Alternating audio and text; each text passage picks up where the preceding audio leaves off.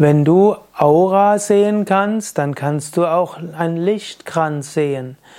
Wenn du einen Menschen anschaust und dann letztlich deinen Blick weich stellst, durch den Menschen durchschaust, kannst du einen Lichtkranz um den Kopf sehen. Manchmal, wenn du deine Hand anschaust, wirst du einen Lichtkranz um die Hand sehen.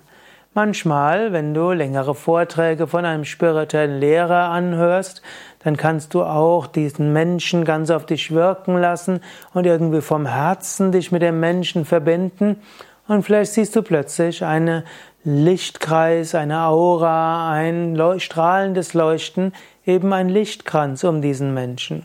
Nicht umsonst werden die Heiligen gerne mit Heiligenschein dargestellt, weil es der Erfahrung derjenigen entspricht, die sich auf den Heiligen einstellen, dass der, dieser Mensch einen leuchtenden Lichtkranz hat.